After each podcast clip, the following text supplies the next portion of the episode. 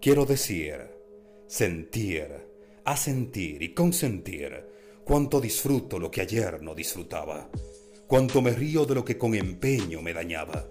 Es una realidad que para el futuro todo presente es pasado, que cuando transcurre el tiempo cualquier dolor puede ser olvidado. Sí, regálame el nombre de un verano cualquiera, de alguna noche quebrada o de una flor marchita en primavera. Sí, muéstrame en un papel sin vida y sin esperanza el nombre con sangre escrito de lo que te lastimaba como una lanza y verás que para el futuro todo presente es pasado. Para mí los aromas de paz que mojan mis manos. Para mí los atardeceres de libertad con el corazón lacerado. La esperanza está ahí, en lo que no podemos ver, pero la mente se empecina en creer y creer porque aun siendo larga la noche de tu presente, no debes olvidar que para el futuro es pasado todo aquello que ahora sientes.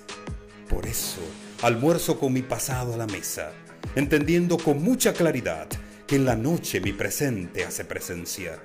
Sin embargo, en el futuro, y es el futuro el que espero con ansias cuando amanezca, esa certeza sin fórmulas ni ciencia aplicada, sin veredictos ni consideraciones argumentadas, de que, aunque mi sangre hoy corra sobre la acera, es un arcoíris de rosas el que recogeré ahí donde solo, solo dolor existiera.